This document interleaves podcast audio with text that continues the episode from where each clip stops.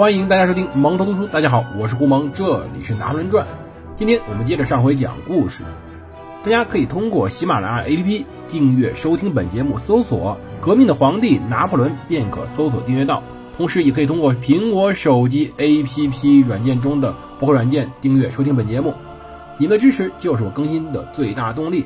希望各位不吝惜您的手指，点击订阅及赞赏按钮。感谢各位收听。我们讲什么呢？讲约瑟芬的故事。其实很多喜欢拿破仑的人对于这个女人是非常感兴趣的。为什么呢？因为我们如果从后面知道的事来说呢，第一，她比拿破仑大；第二，她还嫁过人；第三，她嫁给拿破仑时候还带着孩子，俗称拖油瓶。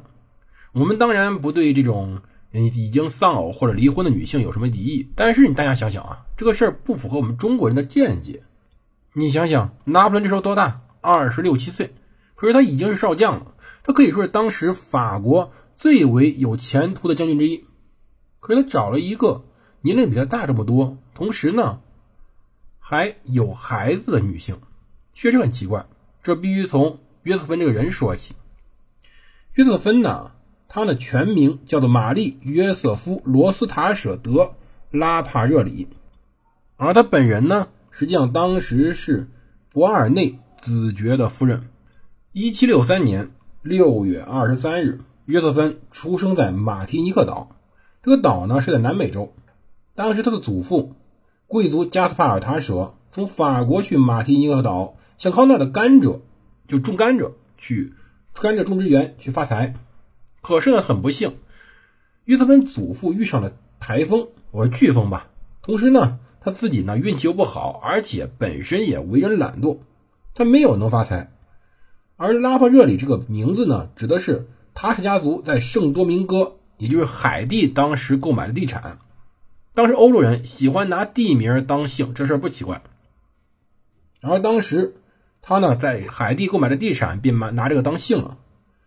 约瑟芬的爸爸约瑟夫当过当时路易十六的宫廷侍者，但随后呢还回到了海地他们家的庄庄园里。而约瑟芬呢，便是在他们的。南美洲那边马提尼克岛出生的，虽然他后来自称出生于1767年，但实际上呢，我们知道他的不停的改年龄，就是为了后来能跟拿破仑年龄差距小那么一点。到1780年，这位约瑟芬17岁了，到了巴黎，他最大问题在于从来没有受过任何教育，以至于他的第一任丈夫法军将领亚历山大德博尔内子爵非常非常鄙视他。要知道，贵族在法国受教育还不错的，而拿破仑所受教育，很大程度上最在于他获得那个不被大家所认可的贵族头衔。反正上层人他就能去上学。博尔内这个人呢，是约瑟芬的表哥，而当时在十五岁的时候，博尔内子爵便跟约瑟芬订婚了。而约瑟芬本人有个很大的缺陷，就是说约瑟芬呢，这个缺陷在于她长得确实很漂亮。尤其是很有那种女人味道，但是她有个毛病，牙龈发黑。原因很简单，她小时候喜欢去嚼一种类似于槟榔的一种叫马提尼克蔗糖，所以逼着她形成一个习惯，显得非常风情万种的一种习惯，就是她喜欢笑不露齿。很简单，她没法露了，牙是黑的。你想想，哎，一大美女牙是黑的，你见见那种感觉，反正你可以想想，那简直是。哼，可笑。可是约瑟芬再漂亮也没用，因为她第一任的婚姻非常非常惨。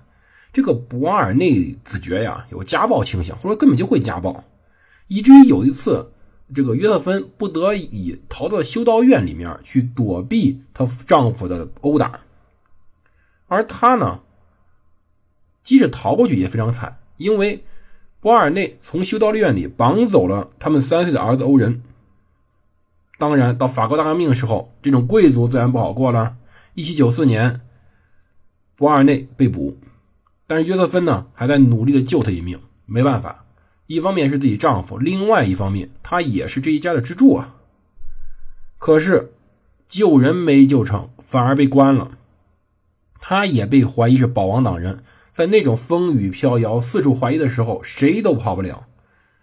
结果。他在一七九四年四月二十二号下狱了，到同年，一七九四年的七月二十二号，才被放出来。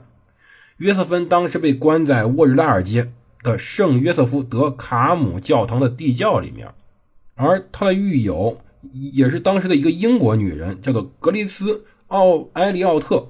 回忆说，墙上呢，甚至还有那种木椅上沾着当时殴打人的鲜血，甚至有脑浆。你想当时这是什么环境啊？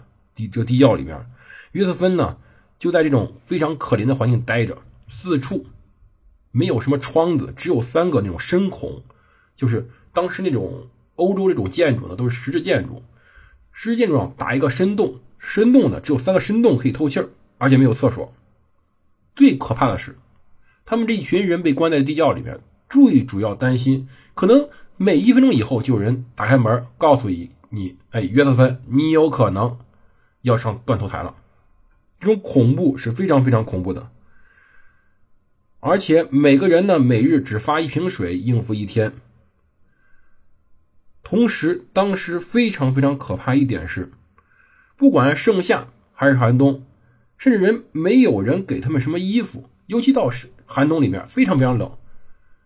即使这时候他们在关到盛夏里，大家不知道小时候下没下过这种地下防空洞？我们家以前旁边有一个，走到下面大概三十级台阶时候，墙上结冰了。地窖里地很晚上是非常冷的，囚徒们的身体很快就生病，就很快垮了。而约瑟芬活了下来，原因只有一个，就他病的实在太重了，重到没法送他上断头台。而博尔内子爵死已死了四天以后，很幸运，罗伯斯比尔也死了。如果罗伯斯比尔敢多活一阵，很有可能，正常情况下，约瑟芬一定会被砍。约瑟芬没有随自己丈夫而去。当然，荒谬的是，日月政变呢释放了约瑟芬，但是呢把拿破仑关到另外一所监狱。我们之前讲过，他也被关了。但是，在地牢里的生活导致一个问题。根据后来很多人回忆，我们现在可以猜测一件事，就是约瑟芬呢在地牢里每天过得那么惨，昏暗阴冷。连续几周，他每天都担心自己随时可能被提溜出去砍掉。很有可能他患有一种病，叫做 PDSD，或者叫创伤创伤后应激障碍。或许约瑟芬后来那种嗯滥情呢，那种沉溺于男女之爱，或者说同时呢进行非常不好的交易，热爱非常好看的衣服，热爱奢华。有一点我们要说一点啊，这个。约瑟芬好好东西，甚至超过了之前我们反复讲过的玛丽安托瓦内特皇后，或者说他后来两年之后去跟拿破仑结婚，都是因为这段经历导致他心里有那么一点扭曲。我们当然很难指责他，但是这段经历导致了后来约瑟芬的整个的人生的改变，以及拿破仑人生的改变。约瑟芬呢？经常被人描述一个什么形象？一个性感、浅薄、奢侈的荡妇。但是，真的这样吗？约瑟芬虽然不怎么有文化，但是实际上他对音乐是有非常好的品味的，对于装饰艺术也有不错的见解。文化呢？看来她跟着自己老公过了几年，也学习了不少东西。同时，她为人大方。虽然当时她乱花别人钱，但是确实这种为人大方。也是当时整个巴黎的一个风景线吧，或者说约瑟芬在朋友圈里面关系好，这是原因之一。当时一个外交家叫做克莱门斯·冯·梅特涅说道：“他呢社交手腕别具一格。同时，约瑟芬擅长演奏竖琴，不过呢水平比较低。同时呢，他虽然不会画画，但是他会织地毯，同时也会下下棋。”他每天要接触很多宾客，喜欢和很多人开沙龙、吃午餐、聊八卦。我们可以无可否认一点是，约瑟芬非常有魅力。尽管这个时候他已经三十五岁了，但是他那种笑不露齿，对牙是黑的嘛，笑不露齿那种美丽的微笑时候，能给男人以难以抵御的女人魅力。而拿破仑是什么人呢？我们讲过吗？拿破仑实际上。是一个不太接触女性的一个男人。如果大家看看他刚开始去追求我们之前说的那位欧耶尼的时候，他不怎么会追女人，他的梦想中的那种女人是不存在的。可是偏偏这位女人，这位约瑟芬，营造出来这个形象，虽然年龄偏大，但实际上是非常吸引拿破仑这种一心扑在工作上，但是呢，没有什么精力去顾及自己感情世界的人。拿破仑的感情世界很快就被这个女人所填满了，究竟怎么填满的？我们下期再讲。